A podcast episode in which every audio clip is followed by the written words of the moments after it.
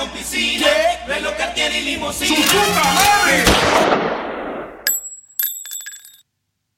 Herzlich willkommen zurück aus unserer ungeplanten Sommerpause. Wir sind wieder da. Das Popcorn-Kartell meldet sich zurück zum wichtigsten oder nach dem wichtigsten Startwochenende wahrscheinlich des Jahres. Ja, Babenheimer. Und ähm, aber es gibt noch eine Sache, die ist noch wichtiger als Babenheimer. Welche? Wir sind nicht mehr alleine auf der Welt. Ich weiß nicht, ob ihr es mitbekommen habt. Die Aliens sind bestätigt offiziell von der US-Regierung. Ich habe das mitbekommen. Nee. ähm, Ehemalige US-Geheimdienstoffiziere haben unter Eid vor dem US-Kongress ausgesagt, dass ähm, in abgestürzten UFOs Überreste von Aliens gefunden wurden. In abgestürzten UFOs auf der Erde. Also Auf der Erde Überreste von Alien gefunden wurden. Und ähm, jetzt wollen natürlich die Kongressmitglieder mehr darüber wissen.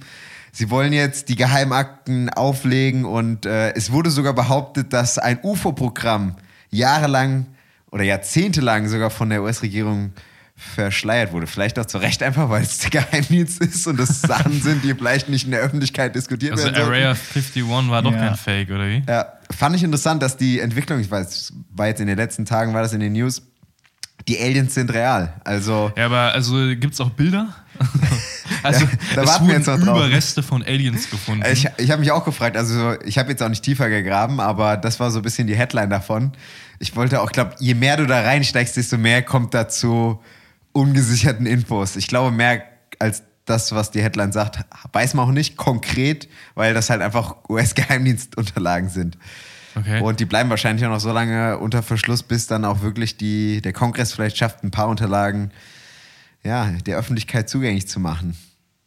Es wäre aber witzig. Also ich, ich habe da auch ein witziges Video gesehen, zuletzt zu, zu, dem, zu genau dem Vorfall und habe gesagt, ey, ganz ehrlich, es hat auch schon einen Grund, warum die Aliens sich der großen Menschheit noch nicht so gezeigt haben. Vielleicht denken die sich einfach, Digga, das sind einfach wacke Typen. So. Das ist einfach, Digga, so deren, deren Landschaft, So ihre Technologie ist einfach scheiße. So. aber also in, in abgestürzten UFOs Überreste von Aliens. Das ist also. Das hört sich nach einem feuchten Traum der Verschwörungstheoretiker an. Auf jeden Ich meine, Fall. im Grunde ist dann ja jetzt keine Theorie mehr. Ja, also die Sache ist auch die, es ist ehemalige Geheimdienstoffiziere, aber ich meine unter Eid unter dem äh, Ko- US-Kongress, ich meine, das hat schon eine gewisse Schwere, ne? Und ich meine, wenn du unterm Eid aussagst, das kann ja auch für dich als Person schwere persönliche haben. Konsequenzen Ja, äh, mit sich okay, ziehen. also ich glaube, das stoppt jetzt nicht jeden davor, Ja. da zu lügen. Ich meine, wenn das ehemalige Offiziere sind, Ja.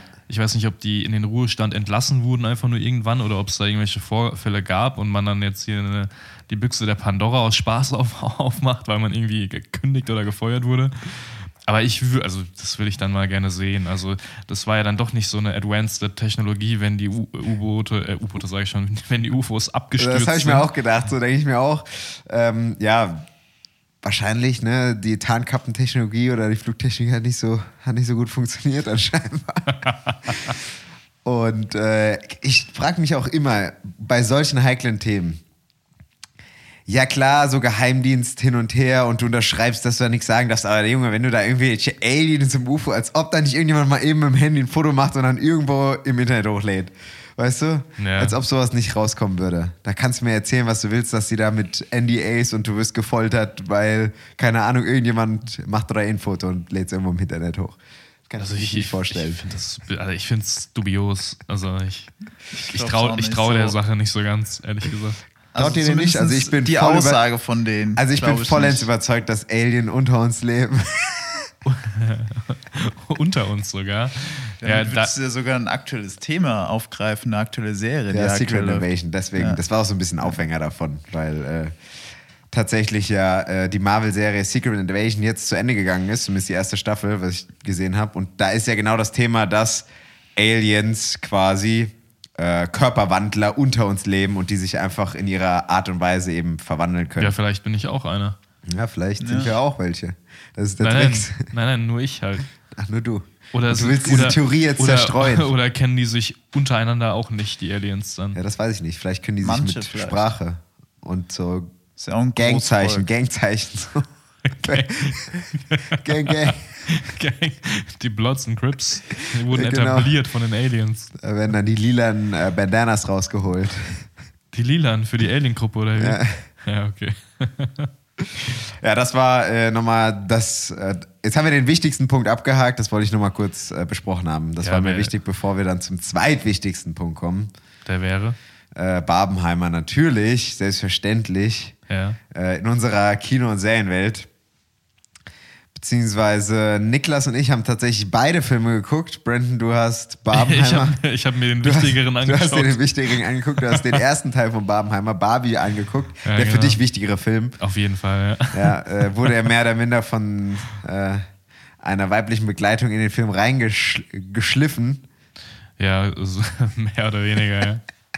Du konntest dich dem nicht widersetzen, aber ähm, wir haben Bilder gesehen von Brandon in seinem pinken Kostüm. Die Und ich, pinken Hut, Cowboy-Hut. Die will ich auch sehen. Äh, wobei, ist gar nicht so abwegig. Diese riesen Marketingkampagne drumherum, ne, die ja beeindruckend war. Also für mich fast noch beeindruckender, so aus dieser Als Marketing-Sicht, der Film an sich. als jetzt allgemein dieses ganz, also als die Inhalte von den Filmen. Ja. Ähm, war ja unter anderem auch Modelinie, ne? Also Zara zum Beispiel hat ja eine riesen, Collection. eine riesen Collection drumherum gemacht. Und da waren ohne Spaß. Also ich habe das nur online geschaut, ich war in keinem Laden oder so. Geile Sachen dabei für dich. waren- genau, für mich hat genau meinen Geschmack getroffen. Aber es war schon beeindruckend. Also da wäre auf jeden Fall was dabei gewesen, um es im Film anzuziehen.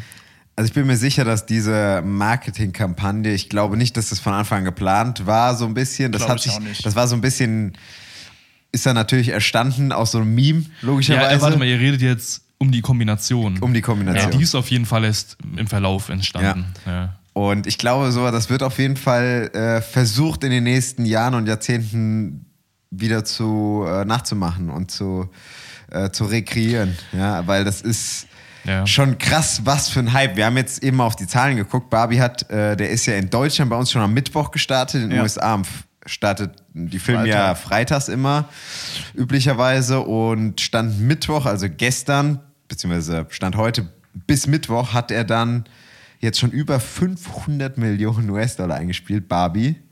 ja? Weltweit. Schon der siebte erfolgreichste Film des Jahres. äh, innerhalb von quasi, ja, keine Ahnung, in ein paar Tagen, dem ersten Wochenende und ein paar Tage. Und äh, Oppenheimer hat, glaube ich, an die 250 Millionen weltweit Ja. eingespielt. Ja, die letzten Zahlen, die ich heute von heute Mittag, war jetzt nicht 500, ich da beim 472 standen da, aber Genau, das war bis genau. Dienstag. Ah, okay. Und der Mittwoch hat dann quasi äh, Op äh, Barbie über 500 geschubst und Ja. Oppenheimer an die 250 Millionen. Das war auch für Warner Bros. der erfolgreichste Montag aller Zeiten. Das habe ich auch gelesen, ja. Ja, durch, Sogar durch noch Barbie. krasser als, oder seit, Captain Marvel, glaube ich. äh, nee, nee, nee, nee, seit, ähm, für Warner Bros. war es seit äh, The Dark Knight, glaube ich. Weil äh, Captain Marvel ist ja von äh, Disney. Disney. Ah, warte, ich schmeiß da gerade was durcheinander. Ja, stimmt, das war um 2 Millionen haben die das äh, übertroffen mit Barbie. Genau, von, äh, ich glaube, Dark Knight war es gewesen, von Christopher Nolan. Ja, und welcher Film war das? Der, es gibt noch irgend- irgendeinen Frauen. anderen Ah, Rekord ich, ich, gebrochen. ja, genau, das ist Greta Gerwig hat als äh, weibliche Regisseurin, glaube ich, äh, Captain Marvel, weil das war auch von einer Frau ähm, Ja. äh, directed. die, ähm, also der erfolgreichste Kinostart einer Ah, genau, weiblichen- einer, Kinostart. einzelnen und mehreren Genau, genau. Direktoren. So war das. Das waren nämlich, glaube ich, betroffenen 155 Millionen bei Barbie, also in den Staaten wohlgemerkt. In den Staaten 155 Millionen und der Dark Knight hatte, glaube ich, 153. Äh, Captain Marvel. Captain Marvel, ja. Captain Marvel, so, ja. Also beeindruckende Zahlen überall. ja. Schon, schon krass. Und ich habe mich auch die ganze Zeit gefragt, inwiefern diese, dieses Meme, was entstanden ist, oder diese gemeinsame Marketingkampagne, welchem Film besser getan hat. Ich bin fest davon überzeugt, dass beide Filme davon profitiert haben. Ich denke auch. Aber ich Ja. glaube, dass Barbie Oppenheimer geholfen hat. Denke ich auch. Einfach weil Barbie ist halt eine IP, also eine, eine Marke, die so viele Mädels, Frauen aus so vielen Generationen halt anzieht. Und ich habe auch gelesen, dass tatsächlich 7% oder 9% der Ticketeinnahmen von Oppenheimer zuzuschreiben sind von Leuten, die eigentlich in Barbie gehen wollten, aber wo die Vorstellungen ausverkauft waren. Ah ja. Ja, Und- das, das macht schon irgendwo Sinn, weil dieses, dieses Meme hat ja Leute erreicht, die auch nichts mit dieser regelmäßigen Kinogängerwelt zu tun haben. Ja. Und dann war es wahrscheinlich auch so in Beziehungen oder unter Freunden, wo es dann irgendwie, ich jetzt mal klassisch gesehen, so weibliche und männliche Personen halt drin gibt, dass die einen gesagt haben, ja, geht ihr mal in Barbie, dann gucken wir uns Oppenheimer an. So Genau. dieses typische Männer- und Frauending. Und das hat man wahrscheinlich in den Kino Kinosälen ja auch gemerkt. Ihr wart in beiden drin. Ja. Ich kann von Barbie sagen, da waren jetzt nicht nur Frauen drin, aber schon überwiegend. Und ich würde mal tippen, dass es bei Oppenheimer andersrum ist oder vielleicht ausgeglichen, aber schon dann vielleicht von der Tendenz her eher Männer. Definitiv. Ähm, Wir haben es ja auch tatsächlich live mitbekommen. Ähm, als ich in Barbie war mit einem äh, Kollegen noch, da haben wir vor dem Kino erst noch gewartet, haben wir uns sogar noch unterhalten und da kamen mehrere Personen, wo du gemerkt hast, die sind jetzt nicht so, ohne die zu verurteilen zu wollen, aber so krasse Kinogänger oder wirkten zumindest. Das waren vorwiegend ältere Leute auch, ähm, die dann gesagt haben, ja, Barbenheimer, was gucken wir als erstes? Barbie oder Oppenheimer? Und du denkst dir so, wow, krass. Ja, die einfach nur durch diese, dieses erzeugte Meme darauf gekommen sind und dann diese zwei Filme als Muss-Zustand, ich muss beide gucken. Ja. So, ne? Weil sonst würdest du sagen, okay, ich gucke vielleicht nur Barbie oder ich gucke nur Oppenheimer. Genau. Und, und das ist ja für viele, also bei Barbie jetzt auch vor allen Dingen, mehr schon ein Event gewesen. Also Klar. dieses ganze Drumherum. Alleine dieses, dieses, das Anziehen, jetzt mal wie, um auf das Thema nochmal zu kommen. Ich glaube, für viele war das einfach so ein, ey, ich habe mir ewig Gedanken gemacht, was ziehe ich an für die Vorstellung von Barbie. Und dann gehst du da mit deinen Mädels hin und dann irgendwie zieht ihr euch alle pink an. Nicht nur, nicht nur die Mädels, du doch auch. Komm, da kannst du ja raus. ja, genau. deinem Outfit, Ich hab, genau, ich habe vorher noch Lebensmittelfarbe gekauft und habe ein T-Shirt umgefärbt. Nee, also ich glaube wirklich, das war ja Impuls. Du bist, das war omnipräsent. Du bist ja nicht dran vorbeigekommen. Genau. Also egal wo. Jeder ist auch Airbnb, äh, Burger King, also in jeder Branche, die man Jeder so ist im ja drauf hat. aufgesprungen auf den Zug. Ja. Genau, mit Werbemaßnahmen, mit allem drum und dran. Niklas, du willst schon die ganze Zeit was sagen. Ich, ich, Ja, ich wollte, selbst äh, unsere Oma äh, hat, hat gefragt, ja, wie war denn Barbie? Also selbst die hat das so mitbekommen und selbst andere Leute, die, ich, die eigentlich nichts mit, so mit Film zu tun haben, wenn ich denen erzählt habe, ähm, kommt der Max und ich gleich bestimmt noch mal drauf, wo wir Oppenheimer gesehen haben, mussten die, was das für ein Film ist und alles. Also wirklich, die, diese zwei Filme, die hat schon sehr, sehr viel erreicht. Und auch auf Social Media, egal ob es jetzt äh, Fußball war oder Basketball oder sonst welche anderen Sachen, jedes Mal wurden irgendwelche Memes noch mit Barbie und Oppenheimer reingebracht. Definitiv. Und ich glaube, das haben wir auch schon mehrmals ja gesagt, was Kino sein kann und was Kino im Idealfall auch ist, ein Event. Ja, Ja. Ähm, wo sich Kino und äh, im, wirklich ins Kino gehen auch absondert von einem Film zu Hause gucken. Dass du dich, wie gesagt, identifizierst mit einer Gruppe, weil du wirklich so ein Event, weil du daran teilnehmen möchtest, ja, weil du sagst, ey, ich will jetzt auch dieses Barbie gucken, ne? Ich ziehe mich dafür an oder ich gehe in Oppenheimer rein, ja. Und du willst auch einfach mitreden können. Genau, du ne? willst mitreden können. Du willst up to date sein und äh, gucken, was hat das denn damit zu tun hier überhaupt alles, ja? Ja, ja. Und ähm, um darauf nochmal auf deine Frage zurückzukommen, Oppenheimer bei uns war tatsächlich ausgeglichener, was aber auch, glaube ich, ganz einfach an der Zielgruppe des Films liegt, weil wenn man überlegt, in den USA ist der Film R-rated, also im Deutschen übersetzt ab 18 Jahren. Und hat Überlänge. Hat Überlänge mit drei Stunden und ist halt einfach ein Biopic aus dem Zweiten Weltkriegsjahren. Also schon mal eigentlich vom Grund her nicht so interessant für die breite eigentlich, Masse. Ne? Ich wollte gerade sagen, eigentlich verdammt für einen großen Box-Office-Erfolg, weil das so eine spezielle Zielgruppe eigentlich hat, äh, die eigentlich nur aus 90% oder 95% Männern zu, zu, sich zusammensetzen sollte, die Filmnerds sind so ein bisschen, ja.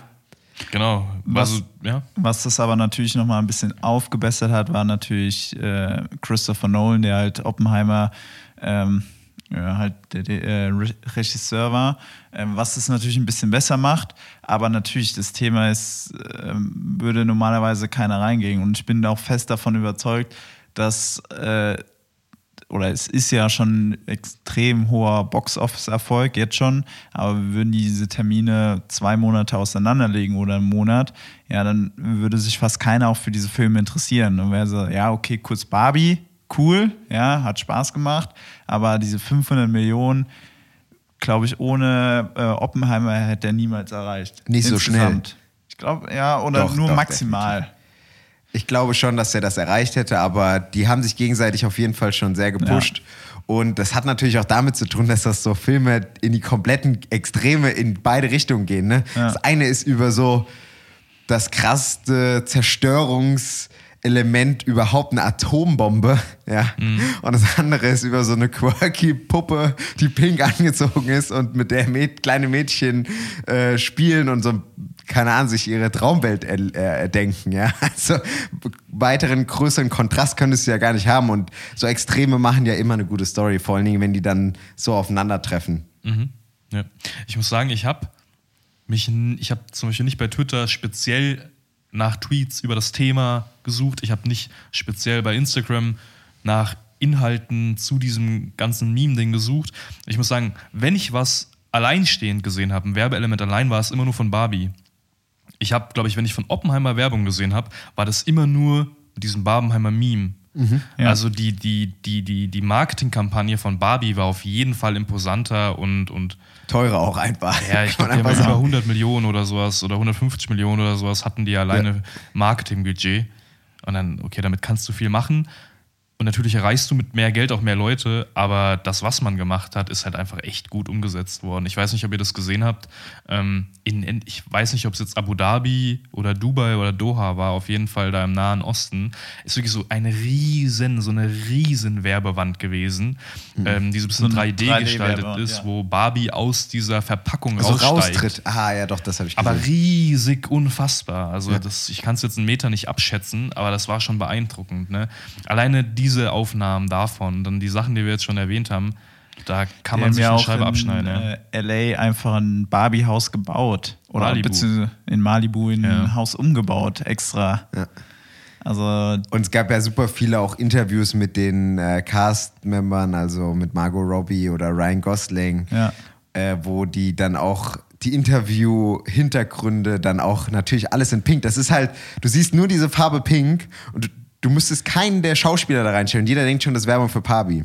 Ja, ja, es weil das halt so eine ähm, wiedererkennbare Farbe und Brand ist einfach, dass du das direkt, du hättest nur irgendjemanden mit einem pinken Shirt durch die Stadt laufen müssen, wirst du direkt, der hat Barbie gesehen. Genau. Allein so eine Wiedererkennungswert Ja. zu haben, ist unfassbar. Irgendwo haben die eine, es war so eine ganz normale Printwerbung, Banderole irgendwo aufs, aber das war interessant, das war so, ich sag mal so zwei mal, also zwei Meter Höhe mal fünf Meter Breite. War einfach nur komplett pink und unten rechts in der Ecke stand nicht mal, oder war nicht mal das Barbie-Logo, sondern stand einfach nur irgendwie, wie, welcher Juli war es jetzt? 21. 21.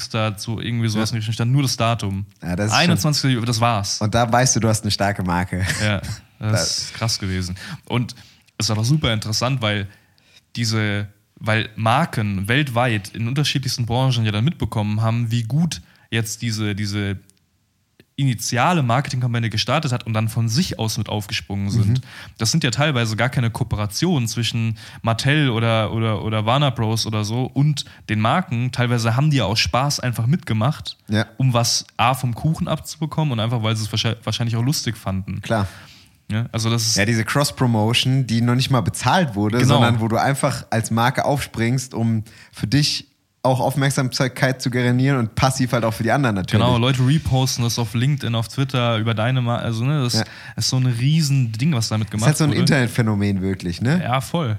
Und äh, die haben wirklich das äh, durchgespielt, muss man sagen. Und mich freut's auch, weil vielleicht, um den Bogen jetzt mal zu schlagen, wie auch inhaltlich die Filme sind. Ähm, keine Ahnung, äh, Brandon, Niklas und ich haben uns natürlich ja schon ein bisschen ausgetauscht über Barbie. Ähm, wir haben deine Bewertung schon gesehen, ohne das jetzt vorwegnehmen zu wollen. Lebt denn die, der Film Barbie für dich auch äh, dem, dem, wird er dem, dem Hype gerecht oder der ganzen Publicity auch, ne? Ist natürlich schwierig, aber ähm, weil der Film ja schon was anderes ist, als man vielleicht denkt, wenn man da einfach so reingeht und Ja. denkt, man geht in einen Barbie-Film jetzt rein. Also ich habe dem, ich hab dem Film anfangs vier Sterne gegeben, habe das dann auf dreieinhalb runter korrigiert, von fünf wohlgemerkt. Und ich glaube, ich kann das drumherum nicht komplett vom Film trennen. ja. Ich glaube, so unterbewusst ist in meiner Bewertung, sind da noch ein paar Lorbeeren drin vom, vom Marketing und vom Erlebnis drumherum und allem. Ich finde den Film total schwierig innerlich zu bewerten, weil das ist ja irgendwo, also die Handlung steht ja nicht wirklich im Vordergrund. Also natürlich, es gibt ein paar Elemente von der Handlung. Ich weiß nicht, ob wir das jetzt hier komplett spoilern wollen oder Ja, ich so. Wir können eher ja mal, weniger Wir können ja nur so ein bisschen Ja. drauf eingehen. Die, also es gibt natürlich wichtige Handlungselemente, jetzt wirklich Aktivitäten, die da halt passieren, aber irgendwo findet da ja durchgehend was auf einer Metaebene statt. Definitiv. Oder ist ja alles äh, teilweise Kritik oder Anregung, Gleichberechtigung oder Gleichstellung von, von, von Geschlechtern und Patriarchat, Matriarchat, also es wird halt super viel einfach angesprochen. Das ist eine riesen Message einfach, dieser Film. Ja, aber auch in, in hunderte Richtungen. Genau. Ja. Also, ich weiß nicht, du kannst da so viele Meinungen drüber haben. Den, den anderen ist es zu plump gewesen, den anderen ist es nicht tief genug gewesen, den anderen war es zu überspitzt.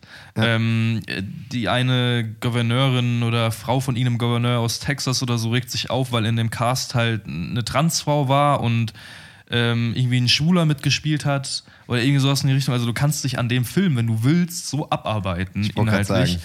Und mir fällt es ein bisschen schwierig, das dann im Nachhinein jetzt so für mich auch zu bewerten, ehrlich gesagt. Also ich habe aus dem Film ein paar Sachen mitgenommen. Es ist jetzt kein Film, den ich mir zum Beispiel nochmal anschaue, weil irgendwie diese Story oder die Effekte oder irgendwie das Szenenbild mir so gut gefallen haben. Ich fand das schon krass, wie das gemacht war und es war lustig und hat zu Barbie gepasst.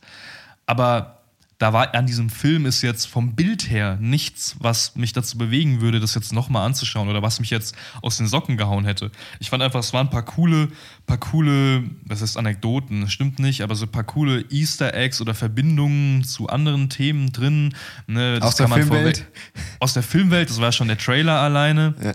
zu Odyssee und so, aber ähm, das, Ein paar sarkastische Witze über die Filmwelt und über Filmbros auch so ein bisschen. Genau. Oder ne, von Barbie oder von den Barbies, dieses Trinken. Ja. Dieses, dass du halt die Tasse hochhältst und halt Ja. nichts rauskommt, aber quasi in der Welt vom Barbieland hat sie da gerade was zu sich genommen, Ja. was ja einfach nur daher kommt, dass wenn Kinder damit spielen und halten sie auch den Arm von der Barbie hoch, trink mal, da kommt ja logischerweise auch nichts raus. Ja. Und äh, das sind so kleine, so kleine Schmunzler, die dann für mich auch irgendwo drin waren. Aber ja, ich, ich bin da, ich, mir fällt es echt schwierig zu sagen, der Film war so und der Film war so. Ja. Äh, Niki, willst du gerade nochmal, ich, ich kann das auf jeden Fall schon mal, in, so wie du es beschrieben hast, sehr, sehr, sehr gut nachvollziehen und auch größtenteils auf jeden Fall unterschreiben. Ja, ich sehe das so ähnlich, also ich sehe das relativ ähnlich. Ich fand, das waren sehr, sehr viele Messages, die dieser Film rüberbringen wollte. Und manchmal fand ich es auch so, dass so un also dass nicht wirklich klar war, was der jetzt genau machen wollte. Ja, dann dachte so auf genau auf was wird sie hinausspielen und dann kommt direkt schon der nächste wieder und dann denkst du so, du hast nicht so Zeit, es kurz zu verarbeiten und der, der gibt dir sehr, sehr viele. Manche funktionieren auch am Ende und es gibt schon groß Ganz, was du verstehst, aber es trotzdem bleibt meiner Meinung nach relativ viel auf der Strecke liegen. Ähm, und natürlich, wenn du, ist natürlich auch ein Comedy bzw. Satire. Ähm, es sind halt auch viele Gags, weil es für ein breites Publikum ist, die halt bei mir auch auf der Strecke liegen bleiben, wo du denkst, ja, okay, war jetzt nicht wirklich meins, aber es gibt auf jeden Fall viele, wie eben schon so kleine Sachen, einfach so wie das mit der Tasse und wenn sie dann vor allem in der echten Welt ist, dass dann doch was rauskommt, ähm, ja, wo du dann auch so einen Schmunzer bekommst. Ähm, ich habe dem äh, dieselbe Bewertung gegeben, dreieinhalb von fünf Sternen, ähm, weil ich fand zum Beispiel das Set-Design und alles, das sah richtig cool aus. Also das hat mir richtig Spaß gemacht und auch die Songs fand ich geil, die Choreos waren gut. Ähm, ja. Die fand ich zum Beispiel nicht so geil. Wenn die Choreos. Also, ich fand so okay, also Ja. gut okay. Also ich fand, es war jetzt nicht das Problem. Die Songs fand ich schon gut. Ähm, ja. Die Songs fand ich irgendwie nicht so. Echt? Doch, ich fand Ja. auch schon, also Songs fand ich auch schon ganz cool. Ich weiß nicht warum, aber also ich bin ja eigentlich, was heißt ein Riesen, aber ich bin ja schon Musical-Fan und ich finde es auch geil, aber irgendwie haben die die mich nicht so richtig gekickt. Also ich fand das schon witzig auch, wie sie choreografiert haben und so. Aber ähm, keine Ahnung. ich fand, ich fand von Ice Spice, wie heißt es eigentlich? Barbie World? Nee, das Ja. heißt, heißt es auch Barbie World? Nee. Oder hatte so, ich weiß nicht, ob es genau Barbie World heißt, aber von Ice Spice und so. Oder ähm, Ich fand das von Girls Just Wanna Have Fun. Ja, ja, klar. hat mich, fand ich cool, hat mich Ja. geflasht in dem Film. Ja. Doch Barbie World. Einfach nur Barbie World, gell. Also, ähm, ich kann das auf jeden Fall sehr gut unterschreiben, weil das ist wirklich ein Film, wie es den, also wie es den kaum gibt irgendwie. Also er ist schwer vergleichbar mit anderen Filmen, wie du schon gesagt hast. Ja. Weil das eigentlich kein so ein richtiger Film ist. Das ist, wie gesagt, eigentlich so ein, so ein, so ein großer Gag irgendwie, habe ich das Gefühl. Ja, so ein, wie so ein Ske Sketch, wie so ein SNL-Sketch genau, irgendwie so ja, ein bisschen, habe ich das Sketch, Gefühl. Meme, äh, ge gefühlt. Ich will das nicht mal abwerten, das ist Nee, nicht nee, nee. abwertend gemeint, dass Nee. das nur ein Sketch ist Aber oder so, aber es geht halt so zwei Stunden SNL-Sketch irgendwie. Ja, mir, mir kam es irgendwie fast so vor, so als ob der Film gedreht worden wäre, nachdem die Marketingkampagne so gut angekommen ist. So kam es mir vor, weil alleine so dieses, auch ich bin ja normalerweise kein Fan von diesem äh, Durchbrechen der dritten Wand. Das wollte ich noch erwähnen, Wand das fand in ich die richtig Richtung. witzig. Ja, genau, ich, ich hasse das ja normalerweise. Ich mag das gar nicht, wenn Filme durchblicken lassen, dass sie gerade nur ein Film sind. Mhm. Und es ist bei, bei Dramen oder bei anderen Genres regt mich das halt in der Regel auf. Hier hat es mich natürlich nicht gestört, wenn, wenn äh, Ryan Gosling sagt, ja gut, wenn man, oder ich weiß nicht, ob das Ryan Gosling war oder wer auch immer, irgendwie das halt nicht so eine gute Idee ist, Margot Robbie als Besetzung zu nehmen, wenn Das man Helen eine Ba- Mirren. wenn man, Ja.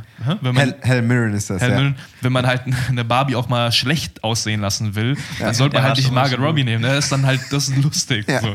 Aber auch einfach nur, weil der Film halt sowieso ein Metakommentar die ganze Zeit ist. Ja. Irgendwie. Ja, und Ne? ja nicht sich selbst auch ernst nimmt. Und das ist ja auch an den Set-Bildern, das haben die ähm, Schaffer des Films, also Greta Gerwig und auch Margot Robbie, hat von Anfang an gesagt, wir wollten auch ganz klar zeigen, dass das nicht logischerweise die echte Welt ist, ne? Und dass es natürlich eine Spielwelt ist. Es macht ja auch nur Sinn, im Barbie Land das so zu zeigen.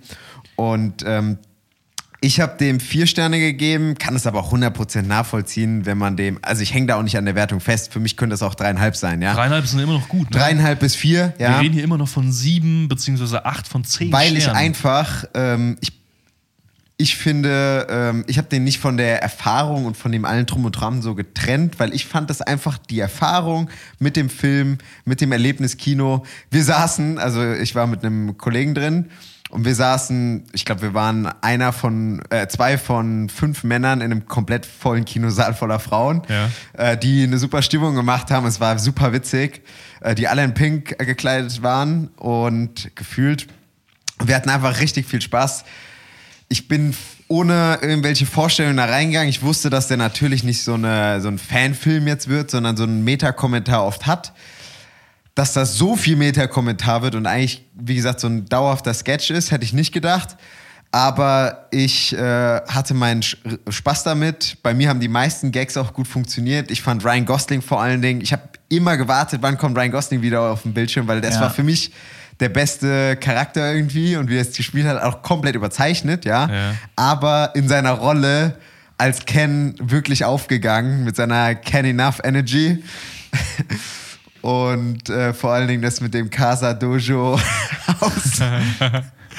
Ja, fand ich auch gut. Also- ich glaube, glaub, viele Leute haben ein Problem mit dem Film, weil, also manche haben da ja richtig Ja, krasse Kritik erwartet Ja.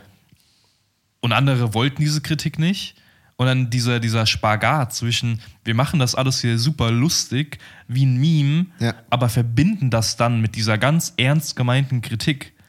Und Das da sind halt- ein paar Szenen wirklich drin, wo du denkst, wie kann Mattel, also die Firma, die äh, Barbie produziert, auch, ja. also die die Barbies Das mit die, den Film der die, Genau, hat. die der die Marke gehört, wie können die das abzeichnen und sagen, ja, okay, das könnt ihr sagen. Ja, es war halt, fand ich sau sympathisch, dass sie Und das gemacht haben. Ne? das, und nur so kannst du sowas auch schaffen, meiner Meinung nach. Genau, Weil wenn, genau. du das, wenn du das dann so ein bisschen beispielst und sowas nicht machst, dann, dann kommt es als cheap und Ja, aber ich glaube, viele Leute kommen mit diesem Spagat, dass du das in einen Film reinbringst oder in eine Sache reinbringst, diese im Grunde grundlegende und ernst gemeinte und tiefgehende Kritik, jetzt nicht nur an Barbie als, als Puppe oder als Spielzeug, sondern allgemein an der, an der Rolle und der Geschlechterrollen. Sicht und Frau, alles drum und dran, Männer, Frauen, bla bla bla.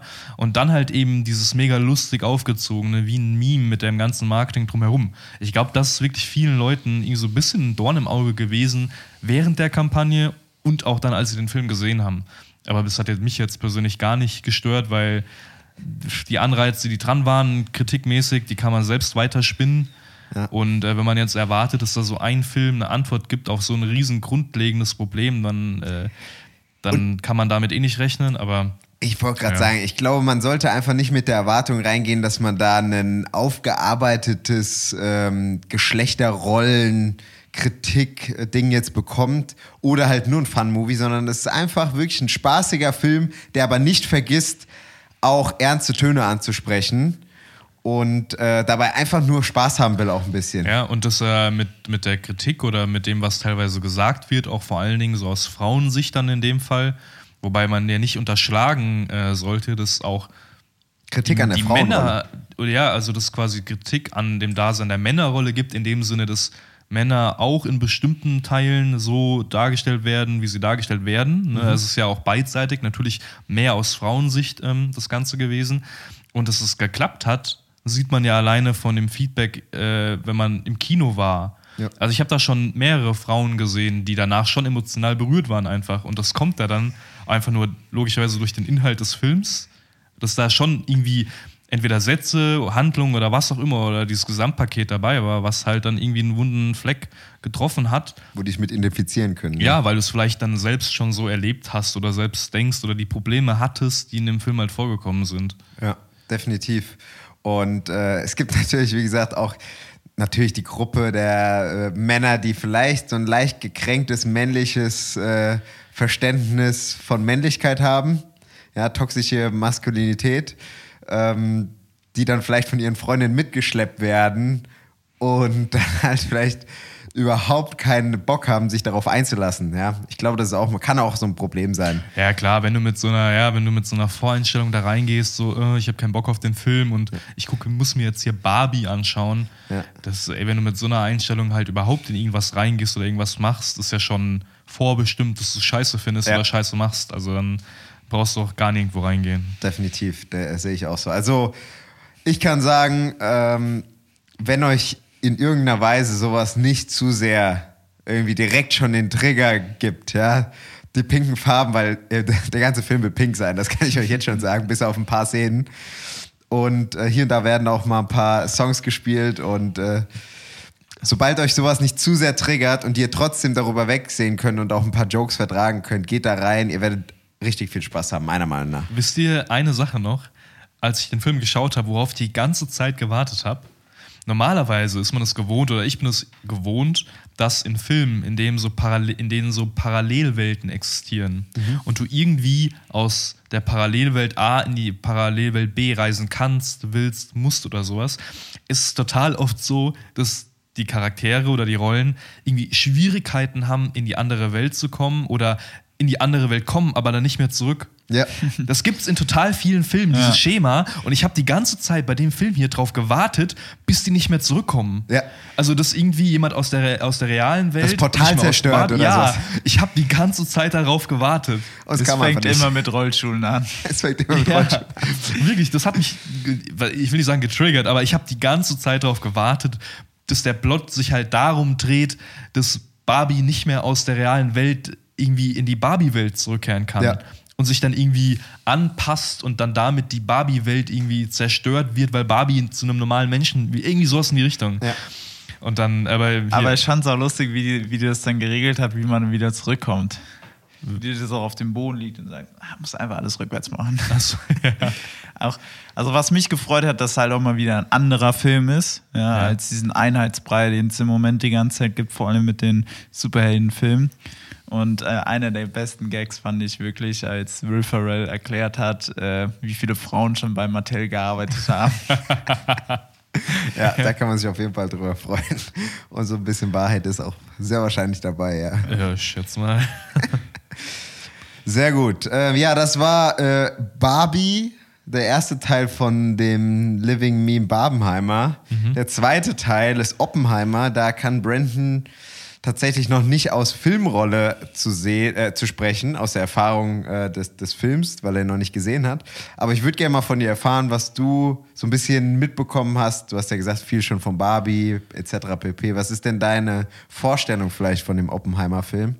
Oder ähm, ja, was, was denkst du bisher darüber als jemand, der den Film noch nicht gesehen hat?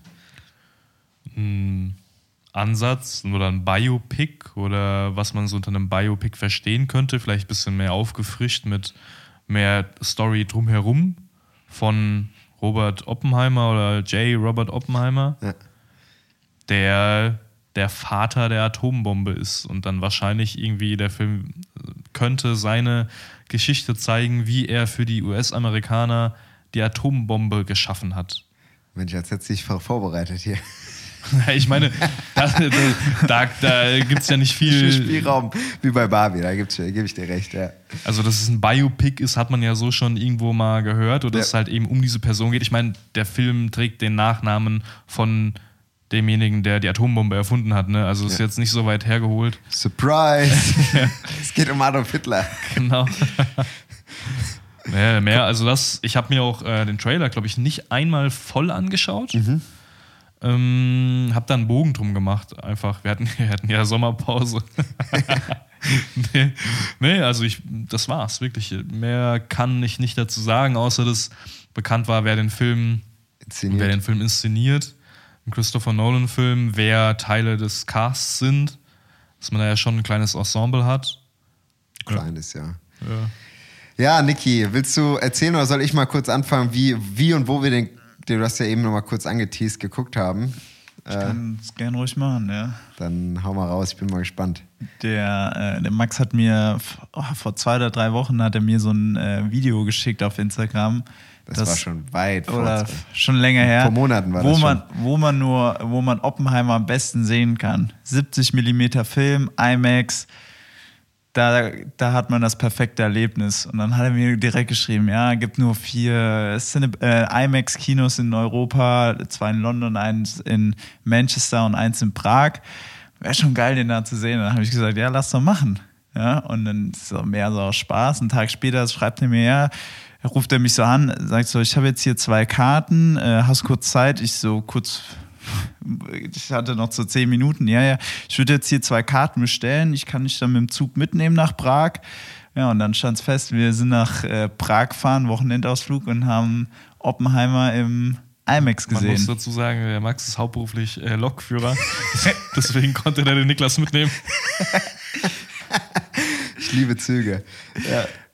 Ja, Ah ja, Das stimmt auch. Bevor ihr jetzt zum Film kommt und zum Erlebnis, einfach in so einem Kino dann den Film mal zu schauen, so in der besten möglichen Art und Weise, wie man den Film schauen kann, Mhm. es ist wirklich ein Verbrechen, dass es so ein Kino nicht in Deutschland gibt. Ich finde es wirklich skandalös. Oder, oder äh, was habt ihr, äh, noch nicht mal in Paris oder so? Nee, Ne? also, Also, es gibt wirklich, und das, äh, ich muss noch mal eine kleine Korrektur an Niklas, nicht nur 70 mm IMAX, sondern 70 mm analog IMAX. Ja, Weil ähm, es gibt da nochmal einen Unterschied. Der Film Oppenheimer und Christopher Nolan äh, im Speziellen dreht seine Filme wie andere Regisseure, unter anderem Quentin Tarantino. Es gibt noch so ein paar andere, die es auch mal, Paul Thomas Anderson zum Beispiel, wirklich auf Film noch, originalem Film weil weil äh, Film einfach äh, die Wirklichkeit, genau, die ist. naturgetreueste Darstellung und die Wirklichkeit, wie wir Menschen die Umwelt, das Licht vor allen Dingen auch wahrnehmen, die Schatten wahrnehmen, äh, besser einfangen kann als eben eine digitale, digitale Kamera, ein digitaler Filmsensor. Und äh, vor allen Dingen hat aber auch Film äh, in gewissen Weisen eine bessere dynamische Reichweite. Das heißt, die Verhältnisse zwischen hell und dunkel kann er besser darstellen und er hat einfach ein gewisses Gefühl. Vor allen Dingen, aber auch IMAX im Speziellen, äh, 70 Millimeter hat einfach eine Qualität. Der Brand lacht schon hier, während ich davon äh, ja, ich muss schwadroniere. meinen Lokführer-Take gleich erweitern. Freue ich mich schon drauf.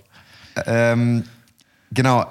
Äh, IMAX 70 mm ist, äh, normalerweise ist der Film nämlich auf 35 mm äh, wird er gedreht und 70 mm ist halt um Vielfaches größer und er erlaubt dadurch eine viel größere Auflösung. Wenn du das auf äh, äh, digitalen äh, Auflösungen einscannen würdest, hättest du dann nämlich dann irgendwie 11.000 ähm, Pixel wo du normalerweise 4000 Pixel hast. Also das heißt irgendwie die dreifache Pixelanzahl äh, im Vergleich zu einer digitalen IMAX-Kamera, ja? Äh, zu einer digitalen Kamera, ja? Wenn ihr euch wundert, woher der Max dieses ganze Wissen hat. Es gibt so eine Statistik, die besagt, dass ein Lokführer in seinem Leben, also ich glaube zwischen zwei und drei Menschen. Vier. Vier ist die Zahl gestiegen. Hast du die nach oben? Spaß. dass ein Mensch so ungefähr drei, vier Menschen in dem Sinne leider mit der Lok halt überrollt, also Suizid, äh, ein Suizidteil hat dann da irgendwo. Ähm, bei Max ist die Zahl ein bisschen höher, weil er sich während dem Ausüben seiner Tätigkeit der Filme anguckt.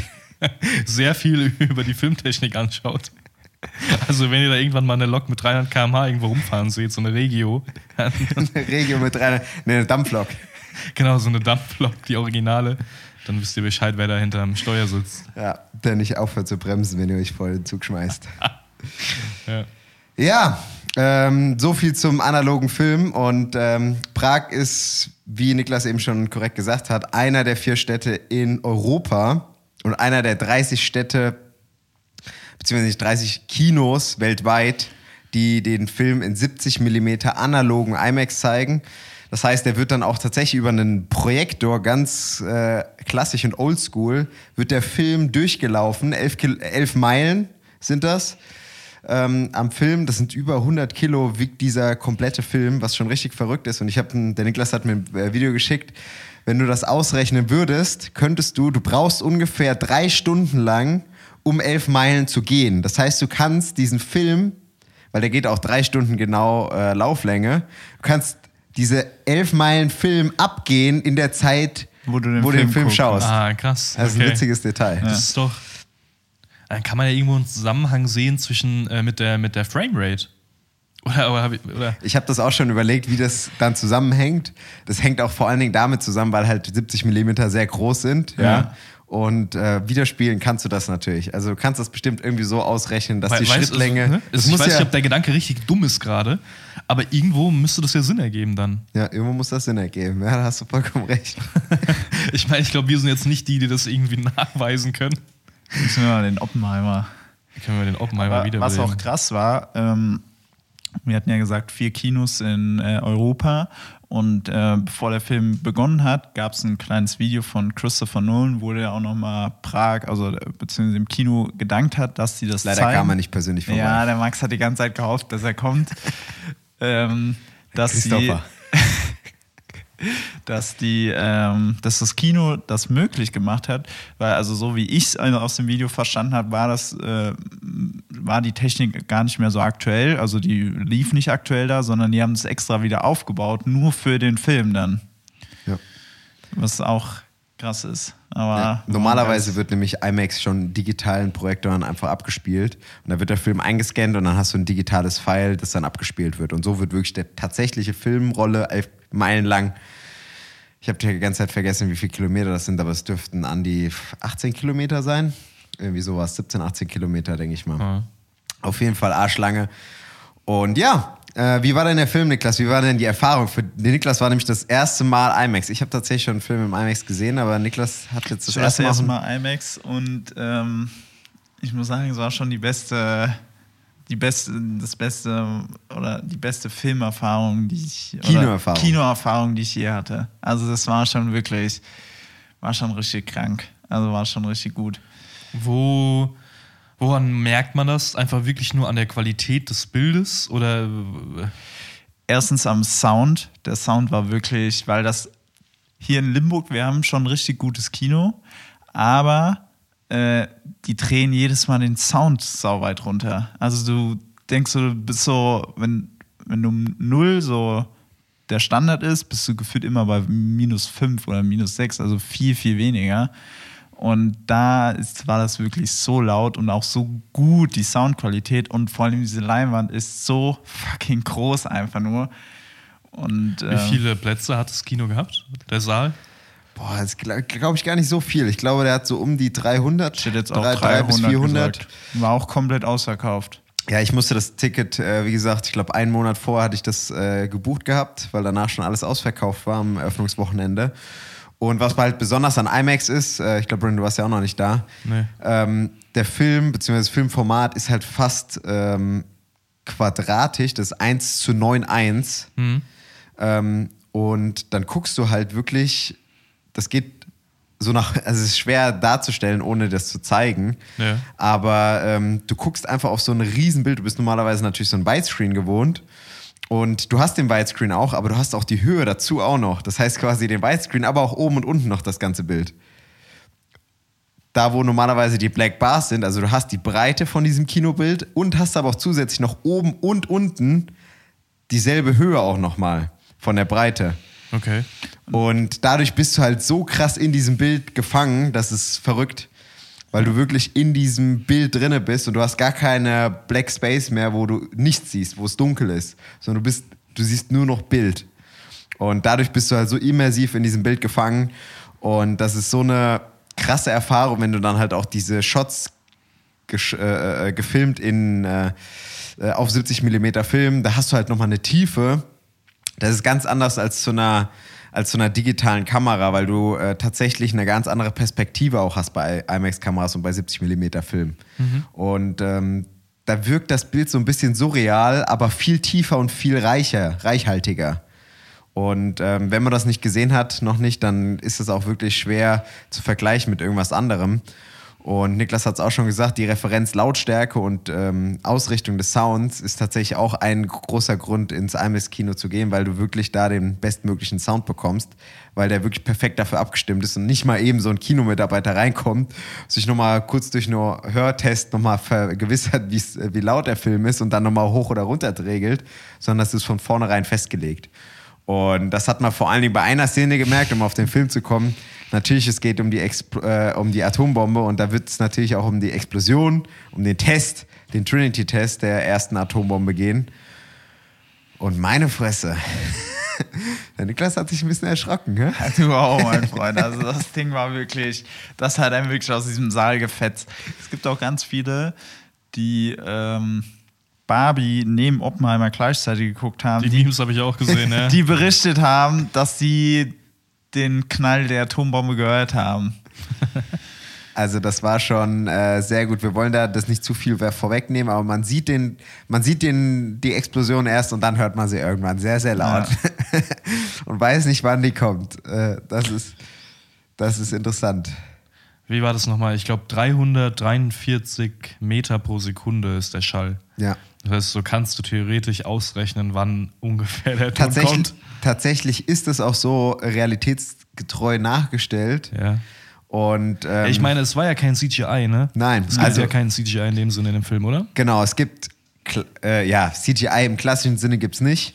Äh, es gibt natürlich äh, VFX, also äh, Visual Effects, ne? Das sind aber vor allen Dingen halt praktische Effekte und dafür ist es absolut krass. Äh, wenn man sagt, das Ding hat einfach ein Budget von 100 Millionen US-Dollar und wenn man sieht, was für Filme mittlerweile ein Budget von irgendwie, ich glaube, Fast X hatte 360 Millionen. Ja, ungefähr. Wenn du das mal dazu vergleichst, dieser Film sieht so unfassbar viel besser aus. Ja, für 100 Millionen US-Dollar. Ähm, dazu muss man halt aber auch sagen, bei Fast X bekommt halt so ein, so einen Vin Diesel, ich glaube, ein, äh, einen Gehalt von, ich will nicht lügen, 40, 50 Millionen US-Dollar. Und der bestbezahlte Schauspieler in diesem Film Oppenheimer war Robert Downey Jr. mit 2 Millionen US-Dollar. Und der Lead-Schauspieler Killian Murphy hat 1,5 Millionen US-Dollar bekommen. Das ist auch, äh, viele war das auch eine Sache der Ehre, einfach da mitzumachen. Äh, zum Beispiel auch Matt Damon, der einen General spielt.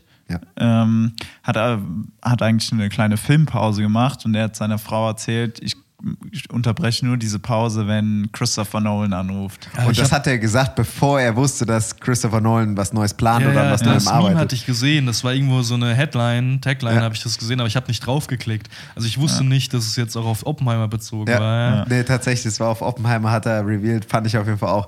Und ähm, du merkst auf jeden Fall, dass Christopher Nolan einen großen Einfluss auf die Filmindustrie hat. Da gibt es so ein paar sehr witzige Stories, zum Beispiel, die auch in dem Pressematerial und in den Interviews, die er geführt hat, weil die Schauspieler, weil ja äh, zurzeit ein Hollywood-Streik der Schauspieler wie auch der äh, ja, Schreiberlinge, Drehbuchautoren ähm, stattfindet, über den wir vielleicht später noch mal ein bisschen äh, was verlieren werden, hat der Christopher Nolan viele Interviews geführt. Und er hat da unter anderem auch gesagt, äh, beziehungsweise es ist nicht äh, seit jetzt erst bekannt, dass er zum Beispiel kein äh, Smartphone hat, sondern einfach so ein Klapp-Handy. Also er kommuniziert auch ganz analog.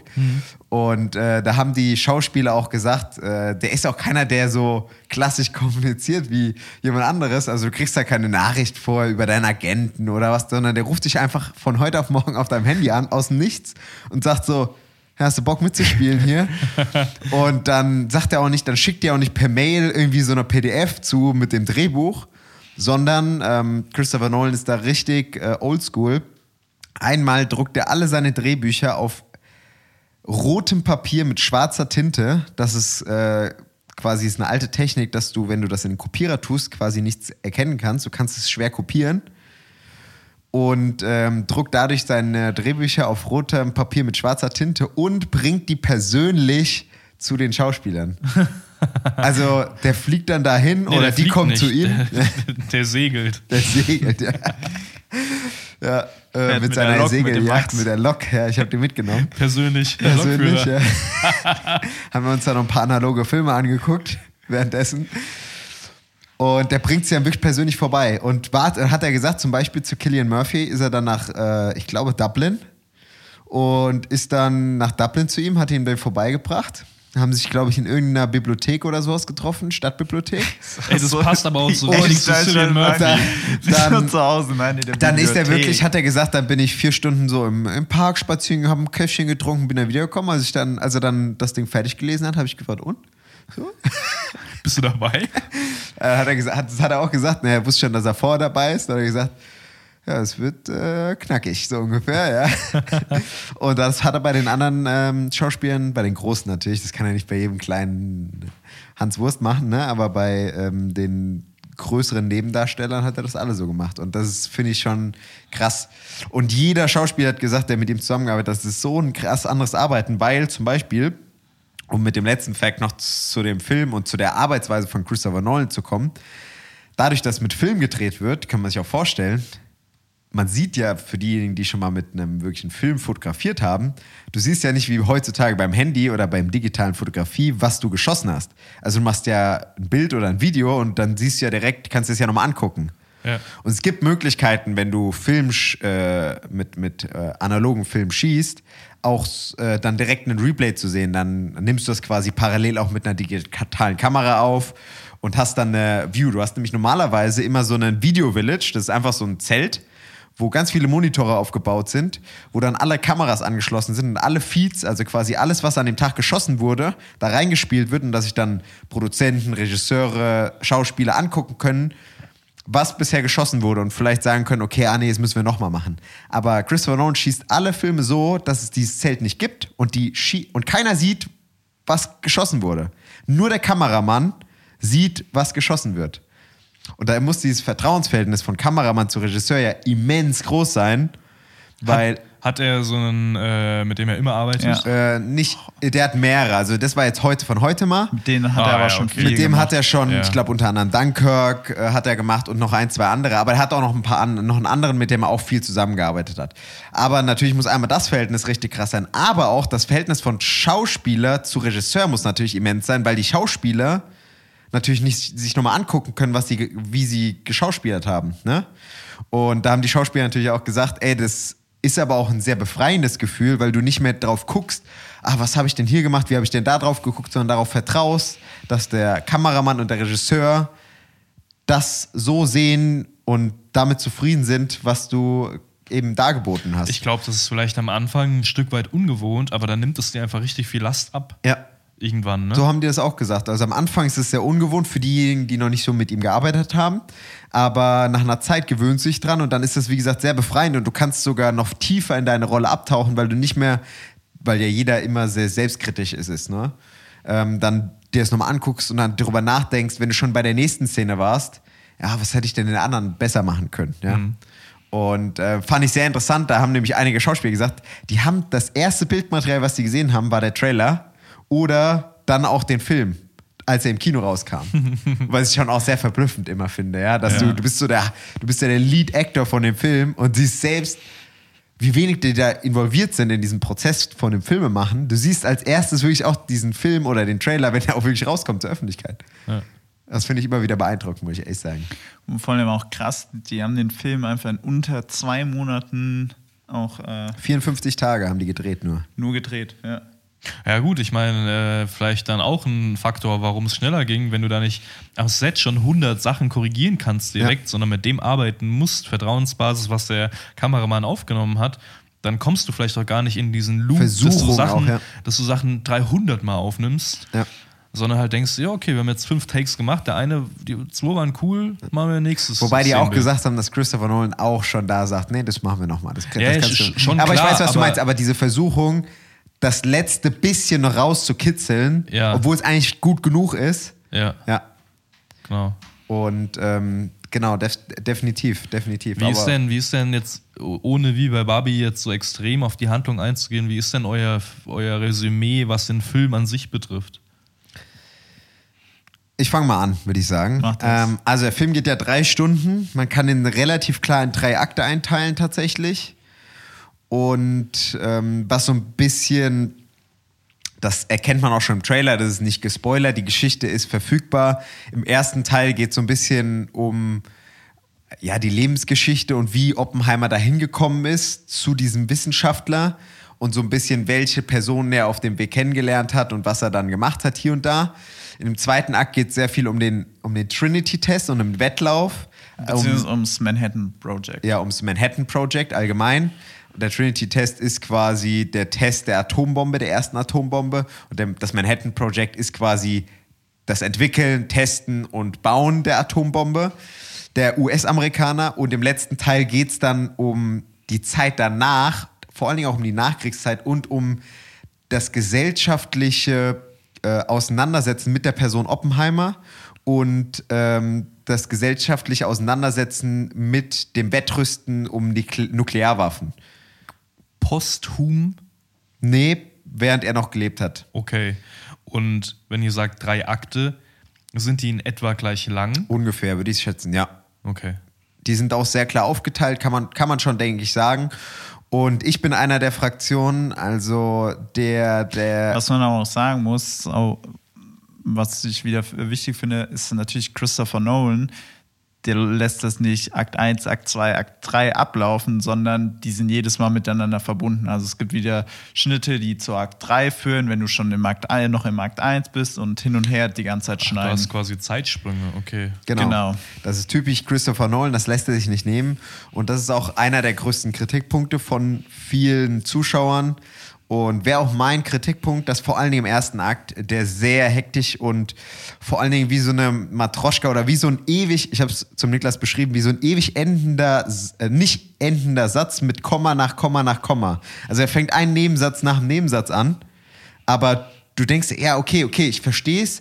Du triffst den, dann erzählst du kurz das, aber du wolltest doch noch das erzählen, wo du eben noch war. Also ein bisschen so verschachtelt. Genau, es ist sehr verschachtelt und ähm, das ist sehr typisch für Christopher Nolan. Ähm, mich, ich hätte es auch besser gefunden, wenn er es nicht so viel gemacht hat, vor allem im ersten Akt. Die zweiten und dritten Akte finde ich schon relativ linear erzählt. Der Ja. dritte Akt ist wieder ein bisschen verschachtelter und da werden vor allen Dingen mehrere Perspektiven sehr oft hin und her geschaltet, auch mit Robert Downey Jr. dann als ein US-Senator, Strauss.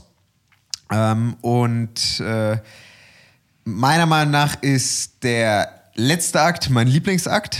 Ich finde das grandios, der sich weniger mit der Atombombe befasst, sondern mehr mit der Person Oppenheimer, mit der Rolle, die er gespielt hat in diesem Manhattan Project, seiner Haltung als eventueller Kommunist und auch vor allen Dingen mit der Haltung der Gesellschaft, der Regierung gegenüber der Person Oppenheimer. Und ja, das fand ich super interessant, richtig aufpushend. Also ich bin nach diesen drei Stunden, viele haben auch gesagt, okay, ich kann das auch verstehen, die sagen, ey, diese drei Stunden, die waren mir zu lang. Ja, ich hätte eine halbe Stunde kürzer, hätte mir vollkommen gereicht oder so 40 Minuten. Ich hätte noch 10, 15 Minuten länger gucken können und hatte richtig viel Spaß. Ich war richtig aufgepumpt bis zum Ende. Wir sind auch tatsächlich, unser Film hat um 22 Uhr angefangen und sind um, nee, um 23, nee, um 22 Uhr 22 angefangen Uhr. und sind um 1 Uhr nachts rausgekommen. Ui, okay. Und ich meine, ich war immer noch aufgepusht auf jeden Fall. ja, ich fand den ersten Akt am, am schwächsten, wobei ich das immer noch sehr, sehr gut fand und der sehr viele interessante Elemente beinhaltet hat. Den zweiten danach und den dritten dann wirklich als Highlight ähm, am besten. Wobei das Nuancen sind. Also das sind bei mir keine großen Unterschiede.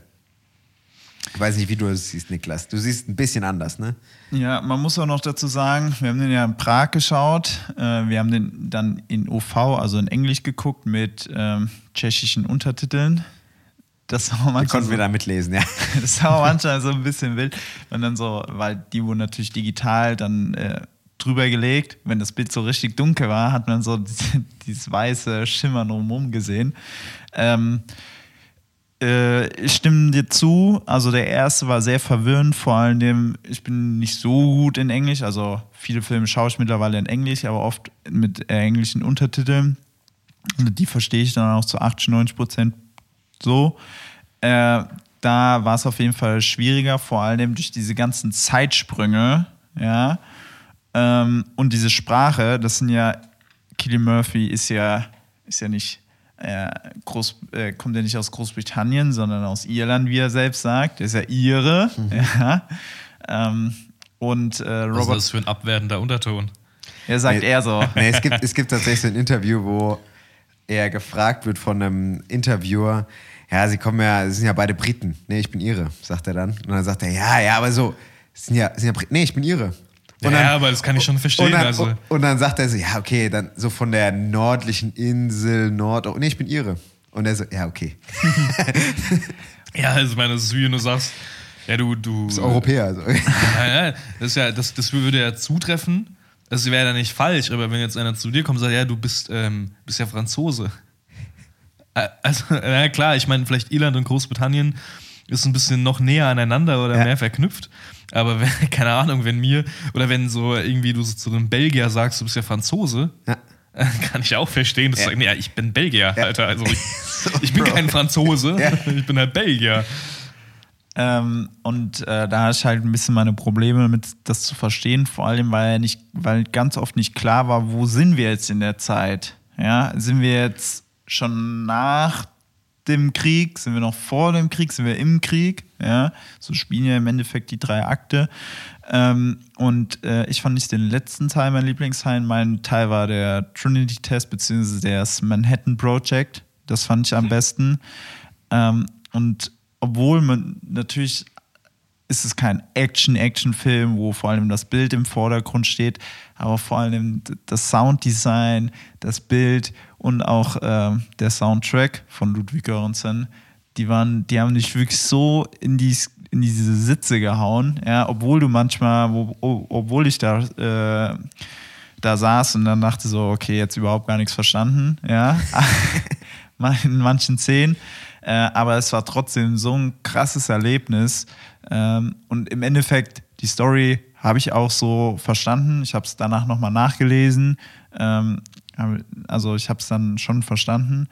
Ähm, das hört ja, so an, als ob du kein Wort verstanden ich, ich kann, Ich kann dazu ein kurz, äh, kurz, kurz einwerfen. Ja. Äh, wir, wie der, ich kann ein kurzes Bild malen, wie das ausging. Mal mir mal ein Bild. Ich mal dir mal ein Bild. Aber anspruchsvoll, ich hatte Kunst-LK. Also, wir sind um 1 Uhr äh, aus diesem Kino gelaufen. Wir sind erstmal die Stufen runtergelaufen, weil IMAX-Kinos sehr groß sind, man oben rausgeht. Ja. Sind wir diese Stufen des Kinos runtergelaufen, sind in einem Einkaufszentrum in Prag gewesen, weil dieses Kino ist in einem Einkaufszentrum in Prag sind dann aus dem Einkaufszentrum raus und äh, der Boden war befeuchtet von Regen, der vorher auf die Straßen herabgeprasselt ist. Mhm.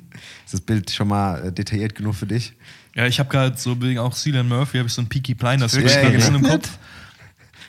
Es wirklich geregnet? Ja, ja, siehst du, da schon gar nicht dran erinnern. Und äh, wir hatten vorher gecheckt, okay, wie kommen wir nach Hause, weil unser Hotel auf der anderen Seite des Flusses von Prag war. Wir waren in der quasi rechten, in der Haupthälfte von Prag. Ach, das Kino ist links drüben über die Karlsbrücke, oder wie? Nee, wir, unser Hotel war links ah, okay. von der Karlsbrücke und das äh, Kino war relativ weit rechts. Prag 1 wahrscheinlich, oder? Ja, irgendwo so. Und ähm, wir haben gesagt, okay, wie kommen wir jetzt nach Hause? Wir haben dann überlegt, ja, okay, wir, wir holen uns so einen Leimroller, aber Prag besteht halt zu 80 Prozent aus Kopfsteinpflaster. Kannst knicken. Das kannst du komplett knicken. Und dann haben wir gesagt, okay, dann fahren wir mit der Bahn. Und dann haben wir gesagt, hm, okay, da fährt erst in einer halben Stunde die nächste Bahn oder so. Und dann wären wir so in anderthalb Stunden wirklich in dem Hotel gewesen. Da ich dachte, Alter, so anderthalb Stunden, da bist du so um halb drei da in dem Hotel, fährst dann nach so räudig in der Bahn, musst dann da jetzt noch im Regen eventuell dann dahin laufen. Und dann habe ich gesagt, komm, scheiß drauf, ich bestelle jetzt hier so ein Uber äh, oder so ein Bolt war das, glaube ich. Und, ähm, aber wir haben das alles nicht kommuniziert. Also wir haben, sind aus diesem Ding rausgelaufen, schweigend rausgegangen aus dem Film. Der Soundtrack lief noch erst, ne? Und sind aus dem Ding raus, haben nicht kommuniziert. Ich habe dann einfach so ohne, ohne wir haben wirklich alles komplett durchlaufen lassen. Also bis der Film wirklich komplett aus war. Ja. ja. Und sind dann raus und dann habe ich nur gesagt, ja, fahren wir jetzt mit der Bahn anderthalb Stunden oder nehmen wir uns so ein Ding? Ja, okay, wir nehmen uns so ein Ding. Alles klar. Und das war das Einzige, was wir gesagt haben, haben uns hinten reingesetzt. Ich habe dem Fahrer nochmal kurz. Äh, Hast du ich den habe nochmal kurz, ich hab noch mal kurz Kroatisch gelernt, habe nochmal gegoogelt. Kroatisch. Was, äh, Kroatisch. Tschechisch. Ich, ich habe die ganze Zeit im Kopf, dass wir in Kroatien waren und nicht in Tschechien. Kroatien fahren wir erst, nein. Äh, Tschechisch gelernt, habe nochmal ein paar Worte über Tschechisch gegoogelt, was guten Abend heißt. Was heißt es? Ich habe schon wieder vergessen. Ja, perfekt. ähm, und was Danke heißt und äh, guten Abend und äh, wie auch immer. Und habe ihm das nochmal dann zugeworfen, da musste er kurz lachen und zwinkern, weil ich wahrscheinlich richtig wack ausgesprochen habe und wahrscheinlich die Hälfte auch falsch war, aber ist auch wurscht. Dann hat er uns auf jeden Fall zum Hotel gefahren in 10 Minuten, was deutlich entspannter war. Uns hat umgerechnet irgendwie, ich glaube, 9 Euro gekostet, also Ja. ein Schnapp. Und bis dann schweigend, der Fahrer schweigend, wir schweigend, hinten drin gesessen und erstmal diesen Film verarbeitet, weil so ging es nicht nur uns, glaube ich, sondern auch vielen anderen, was ich an Reviews jetzt gelesen habe. Du musst erstmal diesen Film, weil vor allem der Film endet mit einem Satz und mit einer Sequenz, die lässt sich erstmal wirklich so da sitzen. Ja. Und ich habe da auch eine ganz persönliche Vergangenheit damit, weil es geht natürlich auch tatsächlich Ich musste gerade so dran denken, die Verknüpfung von dir und Atombomben. tatsächlich Ja, als ich das damals gebaut habe, oh, das war wirklich mal was. äh, ja ich bin der einzige Überlebende Du bist der Nachkomme vom Oppenheimer. von Robert J. Oppenheimer. Nein, äh, und zwar ich war tatsächlich in Pearl Harbor, also auf Hawaii, ähm, was der Grund war, warum Amerikaner auf äh, die Japaner, Hiroshima. die äh, in Hiroshima und Nagasaki, darf man nicht vergessen, die Atombomben abgeworfen haben. Und ich war auch in Hiroshima. Und ich war auch im Ground Zero, also genau über dem Punkt, das ist eine Kapelle in Hiroshima, über dem die, ich glaube, Fatboy war es. Ähm, oder es gab einmal Fatboy und Little Slim Boy. und Lil Boy. Little Boy. Ähm, wurde, einer wurde über Nagasaki, einer über Hiroshima abgeworfen, über dem die Kapelle über diese Bombe abgeworfen wurde. Ja? Und ich war auch in dem Museum und habe das, und ich kann mich noch erinnern, das war vor vier Jahren. Ähm, ich habe an dem Tag an nichts mehr, das war richtig krank. Also beide Erfahrungen. Einmal das Museum in Pearl Harbor Ja. und dann das Museum in Hiroshima. Und äh, da war ich sprachlos. Und ähm, ich wusste ja, was dann darauf folgt. Und dieser Film, der das eben behandelt, diese Konsequenzen auch, der zeigt keine einzige Szene, das kann man spoilern vielleicht schon, von Japan und dem Effekt der Bomben. Aber der lässt dich mit Sätzen und anderen Bildern zurück, die dir das, diese Wirkung Da vorstellen kriege ich lassen. jetzt schon fast Gänsehaut, obwohl ich die Szene und den Satz nicht gehört habe. Und ähm, da gehst du halt raus und denkst nur wirklich, eine halbe Stunde haben wir dann, wir saßen, sind dann im Hotel angekommen, haben dann da gelegen und haben wirklich erstmal eine, eine weitere Viertelstunde erstmal nichts gesagt und dann musste ich dem Nicker das erstmal erklären, was passiert ist. Nee, ich hab dann eine Sache so gefragt, so, ist gefragt, das so und so, gell? und dann musste ich dem erstmal erklären, weil ich habe den Film eigentlich, würde ich sagen, zu 99% verstanden von der Sprachbarriere jetzt her. Und haben wir dann so ein bisschen uns ausgetauscht und dann ging das erst so ein bisschen los, die Diskussion. Aber wir haben wirklich eine halbe Stunde lang erstmal verarbeiten müssen. Und ich glaube, wir waren dann nicht die Einzigen, was ich von den Reviews gelesen habe. Und so lässt sich der Film auch zurück. Und ich fand das, und der hat mich ja noch Tage und ich denke immer noch immer mal wieder darauf zurück. Und ich freue mich auch schon, den nochmal zu sehen auf diesen Film. Und für mich war das einer der krassesten Kinoerfahrungen, die ich jemals hatte. Wirklich jemals. Einmal natürlich mit dem nach Prag fahren und IMAX analog das zu sehen, aber auch das Film und vor allen Dingen auch, was du angesprochen hast, das Sounderlebnis. Ich habe mir den, den Soundtrack von Ludwig Göransson Destroyer of Worlds, Manhattan Project, American Prometheus, so viele krasse Soundtracks nochmal angehört, bei uns auch im Kino und da habe ich direkt wieder Gänsehaut bekommen, habe direkt die Bilder, die in dem Film vorkamen, direkt wieder vor meinen Augen gehabt. Ja. Und das schaffen nicht viele Filme. Und deswegen, ich hatte den Film erst auf viereinhalb, aufgrund des bisschen zu verschachtelten ersten äh, Drittels. Aber habe dann gedacht, Junge, diese komplette Erfahrung, weil ich auch Barbie als komplette Erfahrung gewertet habe, habe ich den fünf Sterne gegeben. Fünf von fünf Sternen. Weil ich äh, diese Erfahrung und diesen Film wirklich krank und eindrucksvoll fand. Ja, und mit dem Gefühl, mit dem der mich zurückgelassen hat, äh, weil das, äh, das hatte ich das letzte Mal oder in der Intensität tatsächlich auch mal im Christopher Nolan-Film, das war Interstellar. Da war das wirklich dieses, es war, Interstellar war einer der Filme, der mich das erste Mal so wirklich über den Film nachträglich nachdenken hat lassen. Wo ich aus dem Film rausgegangen bin, hab der dich animiert hat, mit den Leuten, in denen du ins Kino gegangen bist, zusammen darüber zu diskutieren. Wie hast du das gesehen? Wie Ähm, ja, wie berührt dich das? Oder in welcher Weise berührt dich das? Und wie denkst du darüber nach? Und dann Tage später hast du nochmal mit anderen Leuten darüber Weißt dich du, bei ausgetauscht. welchem Film das bei mir auch so war? Barbie. Ich hab- Madagaskar Ich 2. habe übrigens Barbie auch in OV gesehen. Echt? Ja. Ah, nice. Auch in OV. Also auch gar kein Problem gewesen. Man muss sagen, das Sounddesign oder die Art, also die oder die, die, die. Schauspieler, die da stehen, das ist schon alles echt gut gemacht. Also Mhm. hast du gar keine Probleme. Auch wenn du in der Regel gut Englisch verstehst, hast du ja bei manchen Filmen schon so dieses, wenn das zu genuschelt ist Ja. oder Ja. nicht gut abgemischt oder wie auch immer oder einfach so naturgetreu ist, dass du halt also auf der Straße schon andere Leute nicht verstehst, die Deutsch reden, hat man ja Probleme. Das ging aber auch super. Jetzt muss ich gerade überlegen, worauf ich hinaus wollte. Aber über Barbie habe ich danach auch noch äh, gesprochen und ähm, über das, was halt mitschwingt. Aber bei mir war das sogar oben. ja. Über Das- oben habe ich auch Ewigkeiten noch Ende drüber halt auch, ne? nachgedacht. Ja, und das ganze Thema, auch wenn es ja noch nicht so nah an uns ist, Mhm. wie es an manch anderen Leuten ist, in oben, Von unseren Zuhörern vielleicht sogar. genau, von ein paar auf jeden Fall. Grüße gehen raus. nee, aber. Omi und Opi. Genau, Omi und Opi. Ähm, naja, da war das bei oben. Ja. Das kann ich verstehen. Er ist ja auch eine krasse Message. Oder bei der Junge im gestreiften Pyjama. das war auch natürlich Er ist halt krass. Ne? Ja. Also ähnliche Richtung auch eingeschlagen dann mit dem Film wie Oppenheimer. Zeitrichtung, ja.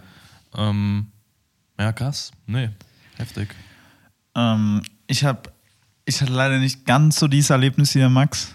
Also dieses, wo du, weil ich halt immer noch so ein, zwei Momente nochmal Revue passieren lassen musste, um es nochmal inhaltlich dann zu verstehen, die ich ja am Anfang dann nicht verstehen habe, verstanden habe. Vor allem, weil du halt Killian Murphy musst halt erstmal kurz gehört haben, um den dann, später ging es natürlich dann auch besser, was er gesagt hat. Ja, erstmal war auch dieses, wie du sagst, dieses Nuscheln ganz oft, musste erstmal entziffern in Wörter und dann musst du noch die Wörter übersetzen. Und dann ist schon wieder das nächste Bild. Ja, und äh, das hat dann am Ende auch immer besser funktioniert.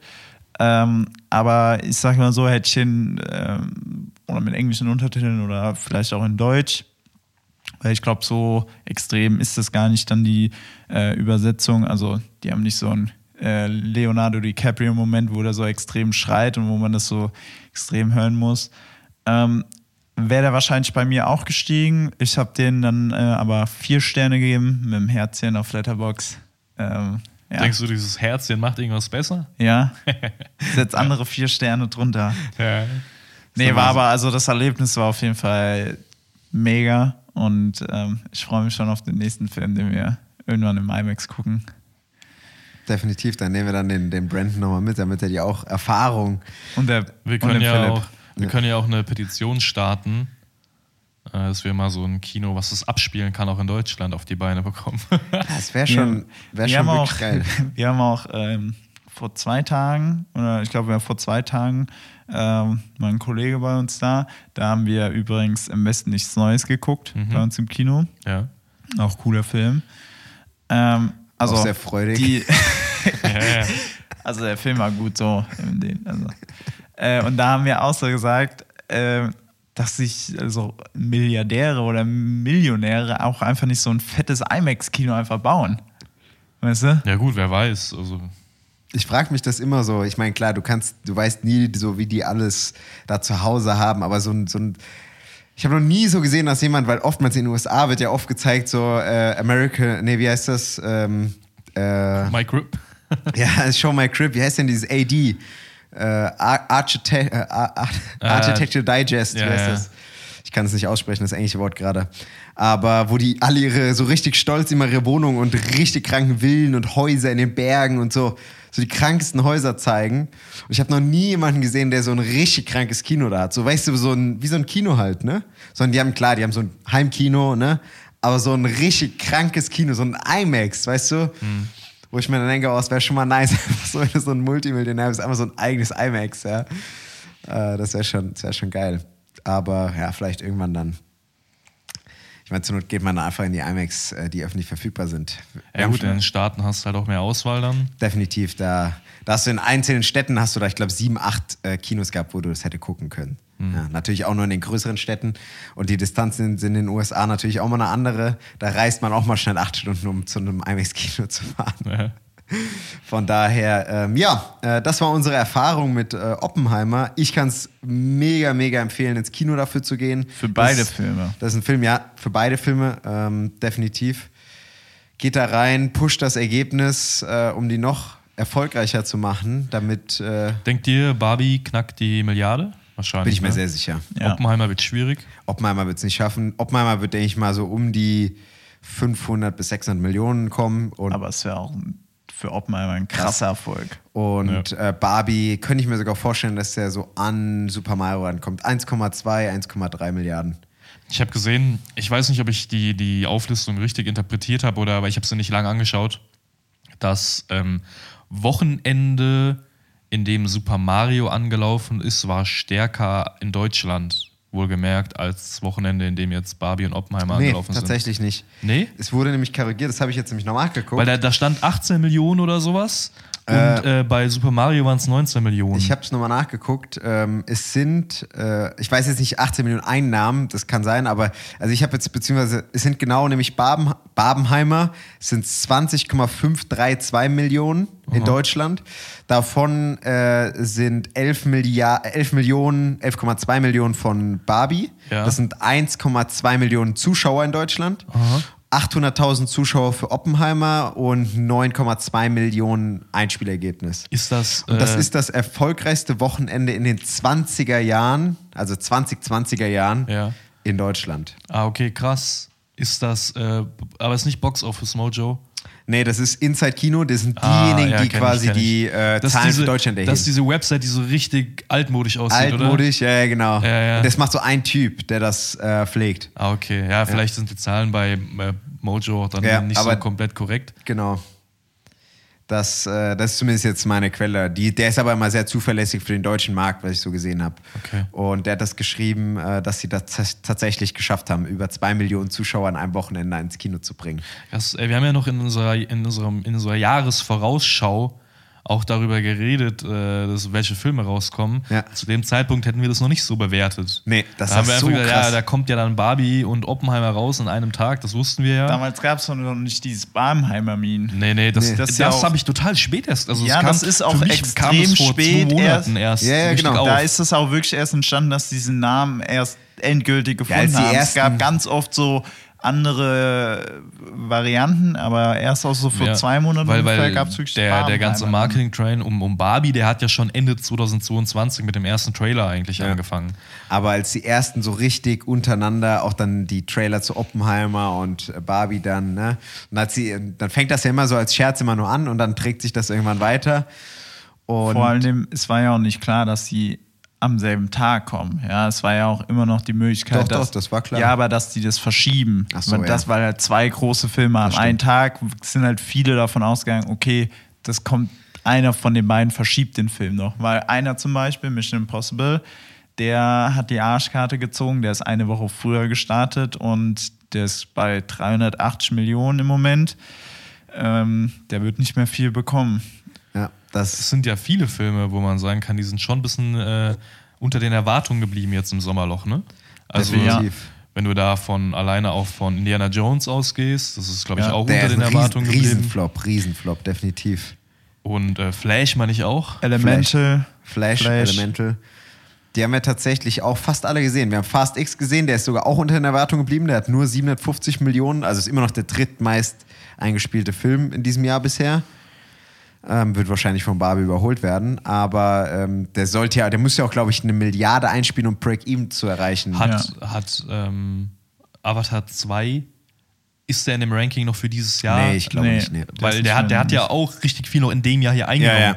Den Großteil, glaube ich sogar. Genau. Aber der zählt nicht dann für dies Jahr. Ja, okay. Ja. Der Ja, welche Filme stehen denn dann auf Platz 1 und 2 gerade mal? Also Platz 1 ist Super Mario mit 1,3 1,35 Ja. Milliarden.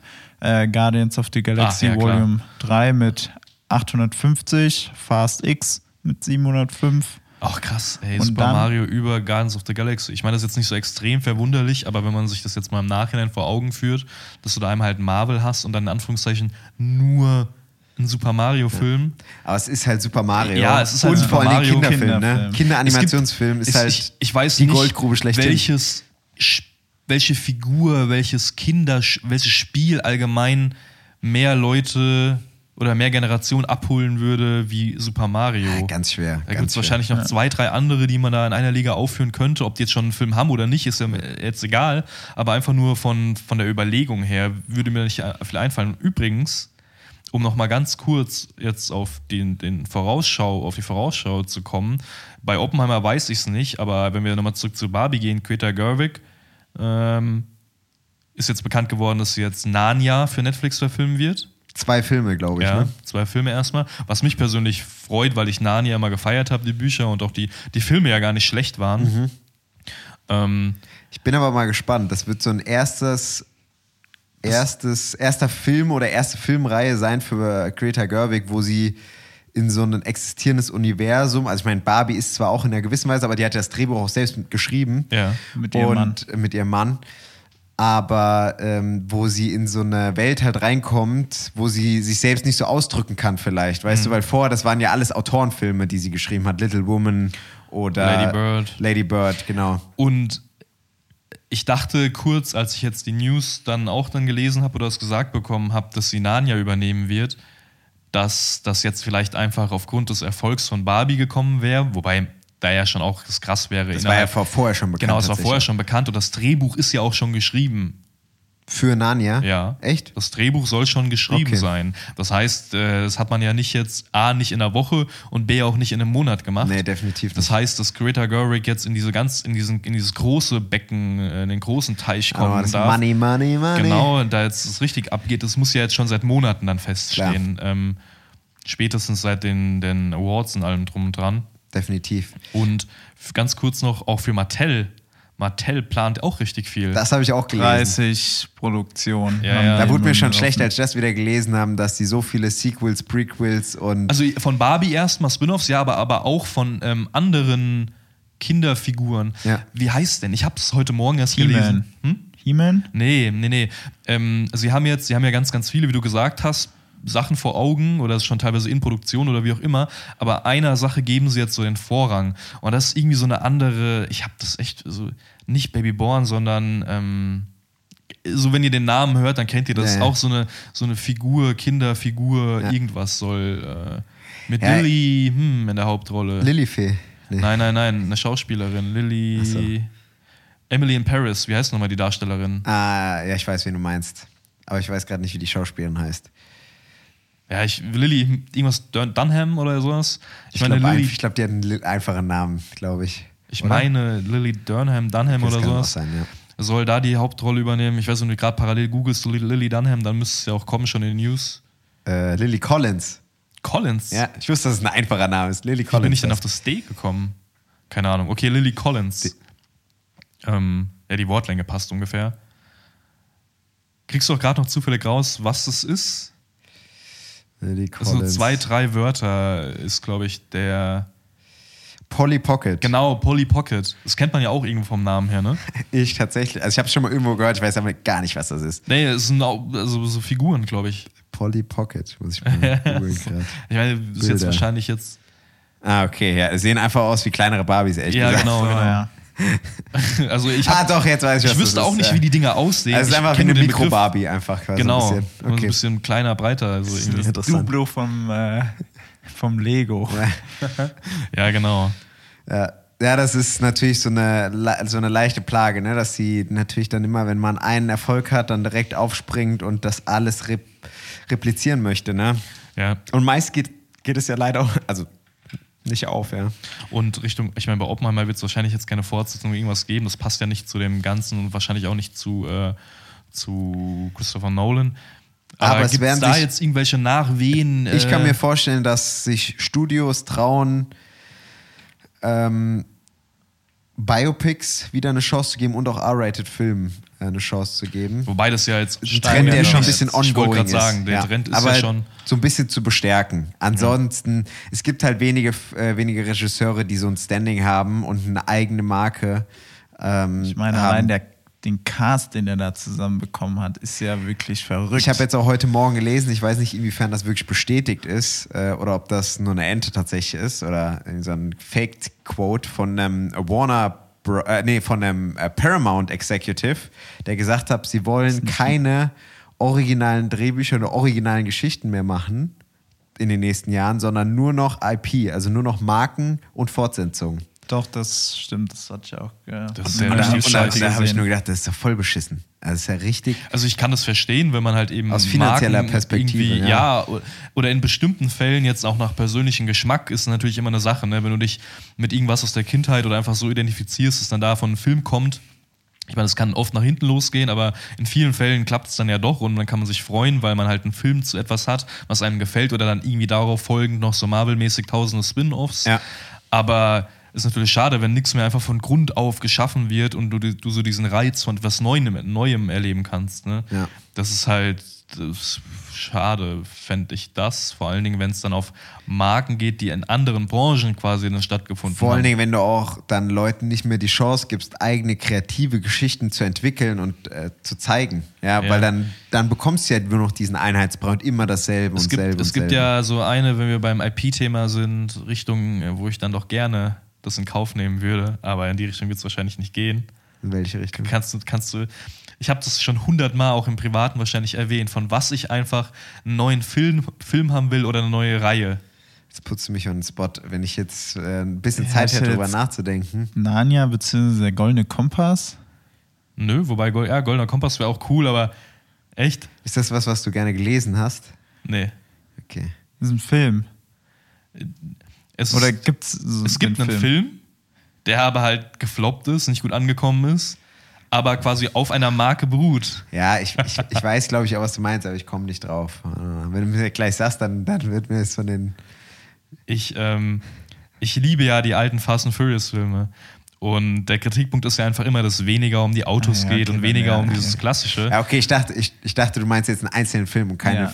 Filmreise. Ich habe aber an Tokyo Drift direkt Nein, nein, gedacht, nein, nein. irgendwas. Ich, ich, das war auch gerade nur die Einleitung in dem Sinne, ich wollte ja, ich wollte ja jahrelang, als dann die Filme immer abgespaceder wurden von Fast and Furious, wollte ich ja, dass man mit, Ah, Need for Speed. dass man, dass man mit Ah, Need for ah, Speed stimmt, ja. Ja, okay, ich verstehe. wieder auf diesen, auf diesen Grund, dieses, was ist Rennsport, aber dieser, dieser ganzen, diesen Le- Lifestyle, dieser ja, und das Unterwelt Spiel der vor allen Dingen auch. Genau, wieder Underground irgendwo, 2, Carbon und so. Genau, Most Wanted. Most ne? Wanted. Dass man das irgendwie wieder auf die Leinwand bringt. Also, dann kam ja zu 14, glaube ich, äh, Need for Speed.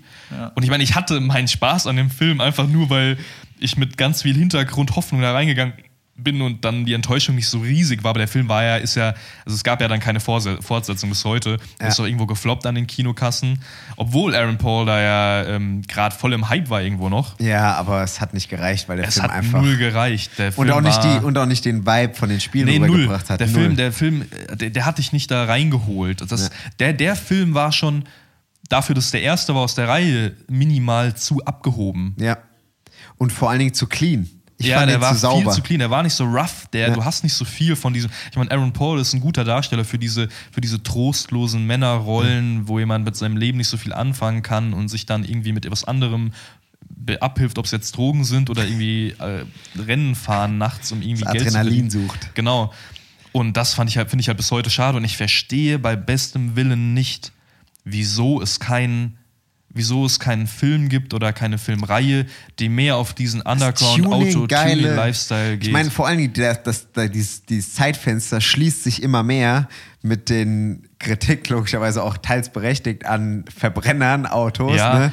Und die, weil in zehn Jahren, keine Ahnung, oder 15 Jahren macht ja keiner mehr einen Film über so äh, geile Karren, so ein Mazda MX-5, der da um die Ecke hackt, gegen so einen BMW M3, der voll durchgetüncht Nee. mit Spoiler. Ich meine, ey, wenn E-Autos so allgemeiner angekommen sind, dann kann man es dann irgendwann wieder auch machen. Aber wahrscheinlich würden jetzt ein paar Leute lachen, wenn dann halt so E-Autos dann da Ja, ja, rumfahren, klar. ne? Und du halt nicht mehr das Aufheulen von einem Motor irgendwie hast. Aber das, diese, dieses, dieses ganze Thema hat doch noch so viele Abnehmer weltweit. Autos. Ja, und Tuning und vor allen Dingen auch diese äh, Rivalitäten. Das war ja mal das Geilste. Der hat den Bezirk von der Stadt gehabt, der hat den Bezirk Ja, gehabt. oh. ähm, ja äh, Bau, Bau Carbon. Äh, Carbon ist ein gutes äh, Beispiel. Und auch halt einfach Most Wanted. Diese Liste, Ist für ja. mich immer noch OG, auch Most Ja, Wanted. Dass du die definitiv. Blacklist einfach irgendwie nachbaust. Auf irgendeine Art und Weise.